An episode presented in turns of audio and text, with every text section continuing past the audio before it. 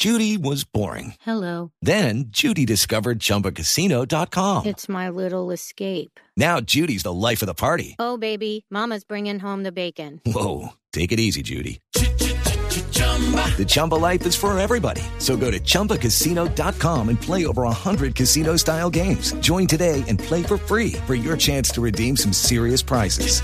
chumba ChumbaCasino.com. No purchase necessary. Void where prohibited by law. 18 plus terms and conditions apply. See website for details. Noticia de interés en Blue Jeans. Muy bien, 8 y 31 minutos de la mañana. Vamos a hablar de un tema que, mm, a ver, que de alguna forma es cotidiano. Y es aquel eh, que tiene que ver con las cobranzas y sobre todo las cobranzas de las entidades financieras. No de los chepitos. No, uy, no, eso era. ¿Usted alguna vez vio un chepito? Sí, claro. Uy, me parecía. Es decir, terrible. no me fueron a cobrar a mí.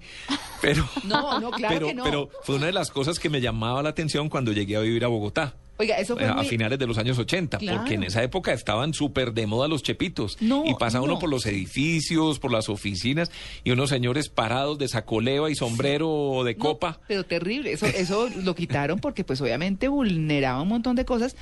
Pero era, eh, eh, en resultados, el más efectivo de todos. ¿no? Me imagino. Pero ah, yo me acuerdo tanto una vez que. ¿Pero qué hacía el Chepito? Mire, el Chepito, voy a ponerles un ejemplo que a eso iba, cobradores. Pero cobradores, ¿cómo?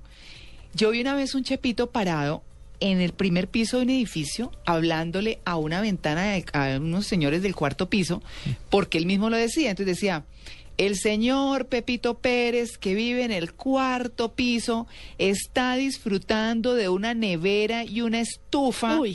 que no ha pagado sino en dos cuotas y debe no sé cuántas. No, una cosa, pero Ay, no. pero brutal. ¿Y cuánta gente de un momento a otro se ve en una situación difícil y, y no tiene el dinero y está muy apenada y encima de eso le hacían eso? Eso lo tumbaron porque pues obviamente le llegaban a usted a su oficina y también le hacían su... No, eso era... era una cosa Imagínese uno aquí sentado y que se le no. aparezcan unos tipos vestidos de sacoleva. Eh, sí, porque además se vestían de una manera muy particular, ¿cierto? Tenían unos trajes. Sí, el sombrero de copa y todo. Sombrero de copa y. Sí, época de negro. Gaitán. Parecían No, unos sí. gallinazos. Claro, y uno no los veía con su maletín, porque además era un maletín con unas letras blanquísimas pintadas, blancas, blancas, que decían Chepito. O se cobra no sé qué y el teléfono de Ay, donde la gente podía llamar para No. cobrar. Entonces era, era tan agresivo, tan complicado que uno veía en Chepito y decía, uy, ¿a quién le van a caer? Sí. Porque era una cosa terrible. Qué trabajo tan maluco. Yo Sí. creo que ser Chepito sí. o hacer desalojos. Claro, ¿Se imagina horrible. el trabajo de los desalojos? No, Qué tenaz. Sí, muy complicado. Pues bueno, mire, yo me encontré eh, leyendo la prensa un aviso que habla de un seminario taller en Bogotá, cobranza técnicas preventivas y persuasivas. Mm. ¿No? Chepitos. Chepitos telefónicos no son menos agresivos. Es decir, es, es como lo que, eh, eh, lo que en mi experiencia personal vi. Y lo debo contar. En alguna oportunidad tuve una situación económica complicada y llama, me cobraban, pero esto era de noche, de día, en la mañana. El ¿Y acoso usted total. ¿Por qué no paga? Y, es decir, pero, pero, eh, por eso me llamó la atención. Oiga, pero el nombre no se lo aprende nadie. ¿Cómo es? Técnicas preventivas y persuasivas, cobranza, cobranza técnicas. Entonces, entonces, eh, entonces hablan, eh, por ejemplo, Solo falta una frase, e intimidatorias. claro, no, es que no, pero total. Entonces, técnicas generales de cobro preventivo y persuasivo, com- eh, eh, persuasivo, cobro antes de morosidad, cómo abordar al cliente moroso, cómo conocer el motivo del no pago, técnicas, telecobranza face to face, o sea, cara a cara, noticobranza, objeciones frecuentes, el arte de la negociación, cómo cerrar exitosamente una telecobranza. Sobre este tema vamos a hablar entonces, justamente de, de lo que lo que nos referíamos, con el eh, señor Luis Eduardo Goldman, Goldman, que es psicólogo de la Universidad Nacional de Colombia, experto en relaciones humanas y comunicación persuasiva. Eh, y lo llamamos y le dijimos, bueno, le vamos a preguntar de esto como Dios manda. bueno, muy bien, don Eduardo, muy buenos días. Muy buenos días y cuánto gusto me da estar en Blue Jeans esta mañana ahí con ustedes. Bueno, muy bien, muchas gracias. Bueno, don Eduardo, Este, esta es una profesión que en lo particular el tema de las cobranzas por teléfono eh, de parte de las entidades financieras, por ejemplo, de, no sé, de, de quienes se, se dediquen a esto, no me parece tan grata. Eh, obviamente hay gente que es muy conchuda y hay gente que con toda tranquilidad pues no paga y ya. Pero hay otra gente que se ve en situaciones difíciles y, dice, mire, no puedo, ¿qué hago? Pero esta es una cosa que queremos abordar como desde el punto de vista del otro lado. ¿Qué piensan cuando le están cobrando a una persona? ¿En qué hay que entrenar a estas personas? Bueno, primero de todo me gustaría preguntarles, eh, María Clara, Sí. eh, sin, sin ser infidente, Ujú. ¿usted debe dinero? ¿Cómo? ¿Yo qué? Debe ¿Usted debe dinero. dinero? Todos debemos dinero. Todos de alguna manera Sí, debemos tenemos créditos, cosas. Sí. Unas Sí, empanadas aquí. dinero. La pregunta es, ¿les gusta que les cobren? No. No, entonces pague, ya sé que va para allá. Miren, a ninguna persona en realidad le gusta que le cobren, ¿de acuerdo? Todos, eh, el, colombiano promedio, todos tenemos algún tipo de compromiso económico. Esa es una de las primeras cosas que yo les digo a mi gente cuando estamos en entrenamiento. La palabra deuda la vamos a sacar de eh, el esquema mental. Deuda implica una carga, implica un peso, no es un facilitador de pago siempre estamos tratando de decirle a las personas que nadie les obligó a adquirir eh, ese tipo de compromiso. A partir de hoy no le vamos a llamar deuda, sino compromiso. Ese es un primer factor que aunque pareciera que no fuera importante, es parte del proceso persuasivo. Señor, señora Clara, usted tiene un compromiso con nosotros. Diferente a decirle, señora Clara, usted tiene una deuda con nosotros. Ahí ya comenzamos a moverle la mente a nuestro cliente. Pero entonces, ¿qué es lo que nos tenemos y qué es comenzar a cambiarle la mente a las personas que hacen este proceso de, cobranza? Que también les decimos, eh, deben profesionalizarse. O sea, se debe hacer de manera profesional porque si bien es cierto, lo del chetito todavía sigue estigmatizando. Normalmente cuando tú le preguntas a una persona, ¿y usted en qué trabaja? En cobranza. Como quien dice, no encontré nada más que hacer. Uy, pero es que no me parece, no me parece fácil, la verdad. Para nada, no es nada fácil. De hecho, en Argentina es el único país donde existe una tecnicatura donde se estudia de manera profesional. Aquí en Colombia es un trabajo de bajo perfil, como que no encontré nada más que hacer. Así que hay que subir la autoestima profesional y decirle a la persona, usted facilita la vida de la persona y le ayuda a la empresa a, cobrar el dinero. Le está facilitando la vida de la persona, le está haciendo un favor a la persona recordándole sus compromisos y dos, está ayudando a, a recoger el dinero de la empresa. Eso es lo que le enseñamos a la persona a pensar eh, en cuanto al, trabajo de las cobranzas. Sí, pero, pero digamos que de pronto se encuentran, eh, como lo mencionábamos hace un momento, con personas que son frescas. Y dicen, no, pues mire, si no, mm, no tengo. O, o, pues sí, sabía que estaba... Sí, sabía que estaba sin trabajo, lo que y usé la tarjeta de crédito, pues porque Uy, no tenía otra opción. Sí, sí.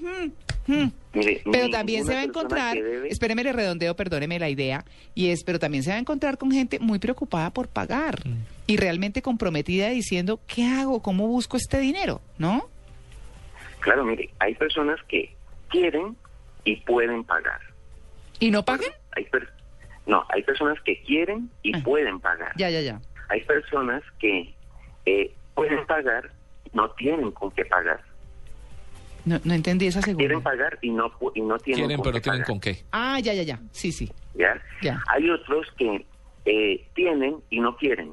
Sí. Ah, bueno, también, sí. No, es que hay Y de hay todo. otros que y hay otros que ni tienen ni pueden. Sí. Sí, Entonces, ¿para qué debemos sí, ubicar. claro. Eh, pero esa clasificación, ¿cómo hacen para cuando llaman a una persona averiguar de cuál de esos cuatro grupos es o, o a cuál de esos cuatro pertenece? Y justamente dentro de las técnicas yo me he estado especializando en, en el tema de las relaciones humanas y de la comunicación eh, eh, humana, de la comunicación eh, persuasiva, porque definitivamente entendamos que todo se basa en la comunicación. Los seres humanos somos muy sosos en realidad en el detallar la comunicación. Todos hablamos casi de manera automática, pero no captamos las señales que hay debajo de la comunicación. Por eso es muy fácil identificar inclusive cuando alguien nos está mintiendo. Mm. Pero como no estamos eh, percibiendo eso, hablamos de manera muy automática, entonces sencillamente eh, dejamos pasar el tema. Es muy fácil identificar a un deudor cuando nos miente. ¿Sí? Vale, eh, lo llamas, Sí, claro. sí. Lo llamas. Sí, sí, sí, no, no, está bien, yo, yo me pongo al día. Bueno, sí, chao. Esta persona no te escuchó en absoluto. Y según los expertos, todos los días estamos recibiendo un bombardeo de aproximadamente 35 mil mensajes. Nosotros, o, o lo que hacemos, eh, es pasar y enseñarles a nuestros muchachos, a las personas que se entrenan con nosotros, a cómo hacer de manera efectiva ese llamado y llamar la atención de la persona. O sea, no es fácil llamar a una persona y decirle, usted tiene una deuda con nosotros. Usted Claro. no sabe en qué momento está, no sabe qué está haciendo, no sabe en qué situación está. Y nos encontramos con personas que dicen, oiga, mire, acaba de tener un accidente en el carro, Eh, mi mamá se murió. Y déjeme decirle que hay deudores profesionales. Ah, bueno, sí, es que eso pero lo que no hay es cobradores profesionales. Entonces, eh, el deudor profesional siempre tiene una excusa, siempre tiene eh, una razón, tiene un motivo y sabe postergar. Nosotros debemos aprender a ser lo suficientemente claros, asertivos y aprender a sacar las 13 de las cobranzas. 13, Las 13 de las cobranzas. ¿cuáles son? Si una persona hace una llamada y no hace eh, alguna de estas 13, su llamada no tuvo ningún éxito. ¿Cuánto, cuándo y cómo? ¿Cuánto, cuándo y cómo? Cuánto me va a pagar, cuándo me lo va a pagar y cómo me lo va a pagar. Oiga, pero sabe que yo también creo, bueno, como en todas las profesiones y como en todas las cosas, que la gente ejerce su papel frente a su tarea o su labor diaria, eh, también un poco con su historia de vida. Porque hay unos que son supremamente agresivos y hay otros que son más tranquilos y más profesionales, como dice usted, que dice, bueno, entonces, ¿qué me sugiere? ¿Qué me propone? ¿Qué hacemos? ¿Cómo hacemos? Pero, pero mm, hay otros que sí son demasiado, los dueños del banco. Los dueños sí. y, y tratan y, y se siente como si trataran a todo el mundo con el mismo rasero. Usted se está robando mi plata. Más o menos. Y, y gente realmente preocupada. Yo lo reconozco. Yo digo, a mí en alguna oportunidad me pasó. Yo decía, pues no me tiene por qué tratar así. No me tiene por qué hablar así. Yo quiero pagar ese dinero, no tengo cómo pagarlo ahorita. No, Pero además, no puede los ser. bancos, ¿ah? ¿Ah? Con que derecho No. moral. Además los le ponen a usted todos los obstáculos, o sea, lo de facilitador es una excelente palabra. Ya sobre el papel no es tan así. Unos lo hacen, otros no. Pero pero es como, no, pero es que no, es que no se puede, es que el tiempo, es que y uno dice, ¿cuál qué, de en qué me está ayudando? Yo le decía, por ejemplo, una vez al señor, Eh, ¿usted en qué me está ayudando? Dígame en qué porque me está poniendo todos los obstáculos del mundo. ¿Ve? Está diciendo la palabra clave. Y fíjese que una de las eh, cosas que yo siempre procuro enseñar, porque aquí ya hay casas organizadas de cobranza, Sí, sí, sí. eh, es enseñar a cobrar conservando el cliente. Mire, a la hora de cobrar es importante recordar que somos humanos. Mm, Eso es supremamente clave. Entonces, la filosofía que yo le transmito es humanizar eh, el proceso de la cobranza. Todos tenemos necesidades, todos tenemos temores, todos tenemos ese momento complejo, difícil, como usted hace un momento lo decía. Entonces, necesitamos negociar y ser un facilitador, no un distanciador, no una objeción más para que la persona definitivamente se sienta más frustrada de lo que está. Bueno, fíjense que en México eh, hay un sistema de cobranza supremamente coartivo y negativo. Eh, aquí la ley estableció algunos eh, parámetros. En México fácilmente te tratan del airón, te pueden- Mm. eh, voy a decir el nombre textual de quien hacía ese tipo de, co- de cobranza, lo hacía Bancomex. mm. Eh, se metía con los papás, le decían que eran indigentes, todo tipo de cobranza y llamaban hasta 10, 20, 30 veces al día dejando mensajes eh, agresivos. Ellos pasaron por un proceso hace 10 años eh, legal donde tuvieron que pagar, eh, por así decirlo, reparación por daños mm. por ese tipo de, de cobranzas. En España todavía siguen los chepitos, por si no sabía Tito. ¿Qué tal? ¿Y allá se visten cómo? Allá se les llama el cobrador del frac. más Ah. sofisticado. Uy. Pero es exactamente igual. Ahora, la empresa que lo hace, los cobradores de frac, eh, son personas que hacen una selección de personal supremamente rigurosa. Escogen personas de muy buena talla, es decir, muy elegantes. Mm. Eh, algo así como tipos de 1,80 acuerpados, bien simpáticos, bien parecidos. Siguen a los clientes y tienen esta manera de cobrar. Dice, Uy. señor, usted sabe entrar a este restaurante. si tiene para pagar este restaurante, ¿por qué no ha tenido para pagar nuestro compromiso? No.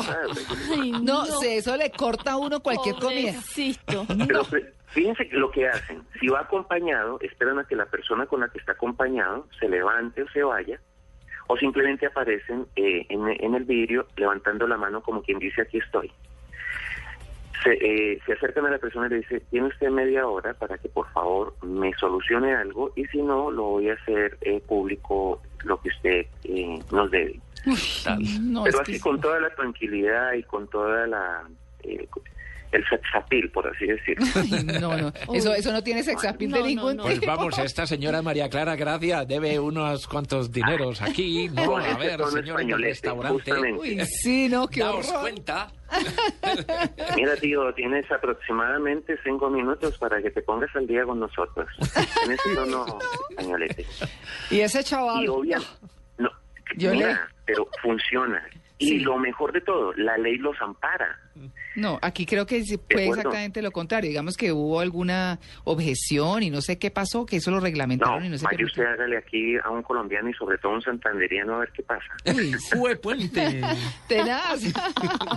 María Clara, venga, le comento Sí. algo bien importante. Sí. Eh, aquí en Colombia, en, en Europa, en muchos lugares de Europa, sí. al cobrador, eh, discúlpeme, al deudor eh, se le castiga, Mm. no se le da más créditos, independiente de cuánto- cuál sea el monto que se deba. En. Colombia casi que se le premia al deudor. Bueno, entonces el, el proceso de cobranza aquí en Colombia no es fácil. Es muy fácil llamar, eh, una llamada de un banco que le diga a usted, ¿cuánto debe? No debo 10 millones, le compro la cartera y fuera de eso le bajo la tasa. Mm. Sí. Sí, así es. Él debe el impuesto del carro y le dicen, tiene tantos días para que pague la mitad. O sea, aquí casi que se estimula eh, la cultura no de la pago. deuda, Mm, mm. el no pago. Entonces, eh, las casas de cobranzas han comenzado a buscar técnicas, estrategias y bueno, yo debo ser sensato, eh, todo esto es un proceso eh, inmensamente amplio de todo lo que tiene que ver las cobranzas. A mí me han llamado y me han comenzado a llamar porque pues en lo que me he especializado, que son técnicas de relaciones humanas y comunicación, pues aplica. Mm. Entonces yo he diseñado un formato para decirle a las personas, miren, no tomen esta ruta. Usted jamás debe llamar a una persona. Les voy a dar una técnica con, con eh, gratis, por así decirlo. Sí, sí. Usted nunca debe llamar a una, a una persona y decirle, hola, ¿cómo está? Sí. En absoluto. Cuando usted le pregunta a una persona, hola, ¿cómo está? Inmediatamente dentro en su sistema de creencias. Y usted puede recibir una respuesta como esta. Bien, hasta que usted me llamó. Claro. no, sí, claro. Eh, sí, es buenas tardes o buenas. entrenamiento, sí, muy buenos días, señora Clara. Mm. Le habla Luis Eduardo de Cobranzas y Cobranzas. Mm. Un gusto saludarla. Mm, Punto. mm, exacto. Le quería preguntar, eh, ya para terminar, es los horarios de cobranza, porque eh, muchas veces o madrugan o trasnochan. Mm, de verdad. Es que yo se lo digo. Sí. Está uno comiendo Eh, siete y media comiendo la media hora tranquila que tiene al día en una situación complicada. Siete y media, ocho. Es que estamos autorizados para llamar a esta hora. No, llame después porque, pues, ¿cómo así? O sea, me parece que Eh, ya es demasiado, violentar demasiado la intimidad de la gente. Sin embargo, eh, hay algo que es importante y es que los cobradores van teniendo como un estándar de, de objeciones, entonces se van encontrando con que si lo llamo en la mañana está ocupado, si lo llamo en la noche también, Sí, claro. entonces cuál es el único momento que puede tener libre y, entre comillas, para prestarme atención, entonces vamos a apuntarle al mediodía. Mm, Se vuelven como estrategias y técnicas. Entonces es mucho más fácil, se dan cuenta ustedes o se darán cuenta que hacia las 5, de 5 a 7, es una hora específica donde se comienzan a llamar. Uno dice, pero ¿por qué a esa hora? ¿Será que esta gente no descansa? Ya sabe para no responder el teléfono, María Clara. No, no, pero es que eso no es ahorita. No, eso hace mucho ¿Por rato. qué? Porque no, es la hace mucho rato. No, pero es que, pero la es que las oficina. 8 de la noche. No, las oficina, 6 de la mañana. ¿Ah? casa ¿Cómo? y tienes la disponibilidad para, o sea, se sale de la oficina, ya no estás con la... eh, No, de 5 a disculpa, 7 que no hay problema. O sea, es decir, de 5 a 7 no le veo problema. Pero es de- a las 8 de la noche a las 6 de la mañana. Perdón. Sí, y, y depende mucho de la casa de cobranza que lo haga. Eso cree, En el secreto, Sí.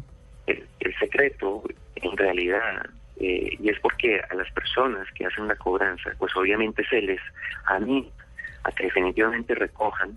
A ellos también a veces se les da, así como los comerciales se les da comisiones, a ellos también se les da una comisión eh, por su proceso de recuperación. Claro. Entonces eso los anima a que, que insistentemente, que hagan acuerdos de pago eh, y de que busquen la mejor manera casi que eh, conquisten al cliente, a- al- al deudor, para que eh, para eh, llevarlo al proceso del pago. Hay personas que, como bien dicen ustedes, tienen mora descarada. Mm. Entonces, eh, en ese proceso eh, tienen que entrenarse ellos. Que la hora de la llamada, acá no hay una ley como tal que diga no puede llamar a tal hora. No, pero Sin sabe que creo que eso sí está regulado. Yo en algún Y momento si la, sí, escuché y si la pusieran hasta después, después de las 8 de la noche, discúlpame, después de las 7 de la noche, eh, y por sentido común se asume que ya no se debe llamar. Bueno, Sí. antes de las 7 de la mañana tampoco se debe llamar. Eso se hace por sentido común. Sin embargo, no hay reglas eh, muy claras establecidas con respecto a eso, y eso implicaría hacer todo un proceso de, eh, de restablecer todo lo que tiene que ver la parte bancaria y demás y demás. Creo que nos vamos a perder para poner esas reglas claras, ¿no? Mm, Pero mientras tanto, sí es un es una sugerencia que nosotros les hacemos, o sobre todo yo les hago, simplemente por sentido común y por técnica de, de- de relación humana. Hey, mire, hay unas horas específicas, tampoco vamos a, a molestar a las personas y hay que saberlo hacer. Y una de las cosas que influyen, este, ya les digo como para eh, ir también cerrando, es justamente el tono de la voz. Mm. Usted se habrá encontrado, María Clara, con que lo llaman y seguramente hay personas que a veces ni tienen claro por qué lo están llamando y lo llaman con una voz que hasta da más rabia, ni siquiera que lo llamen, sino la voz, el tonito con el que lo llaman. Yo Exactamente. siempre he dicho que el problema nunca es lo que tú digas, sino el tonito Sí, que tú exacto, utilizas. exacto. Usted no sabe, de todas maneras, el placer que se siente de pagar una deuda de ese tipo y destruir la tarjeta de crédito. Eso es una Qué maravilla, delicia. Sí, eso es una cosa maravillosa, pero bueno, le queremos agradecer. Escuchándolo a usted, eh, sonaría como si realmente la gestión de cobranzas se ejerciera de la forma como usted lo está diciendo, pero no es necesariamente cierto y tampoco es cierto que sea totalmente negativo, porque no es así. Pero, pero sí, en términos generales, se mide a la gente con el mismo rasero y es una cosa realmente incómoda y complicada dependiendo de quién es el que debe, como dice usted, dividido en cuatro grupos. Muchas gracias a don Luis Eduardo Goldman, psicólogo de la Universidad Nacional.